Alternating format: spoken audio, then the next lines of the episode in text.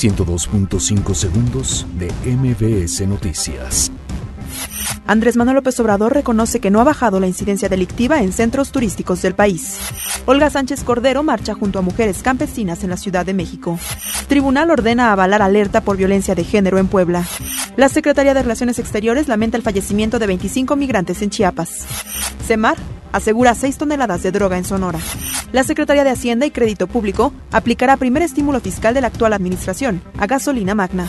Nicolás Maduro suspende clases y jornada laboral por apagón en Venezuela. Donald Trump considera que a Estados Unidos le irá muy bien, con o sin un acuerdo comercial con China. Claudio Ranieri será nuevo director técnico de la Roma de Italia. 102.5 segundos de MBS Noticias.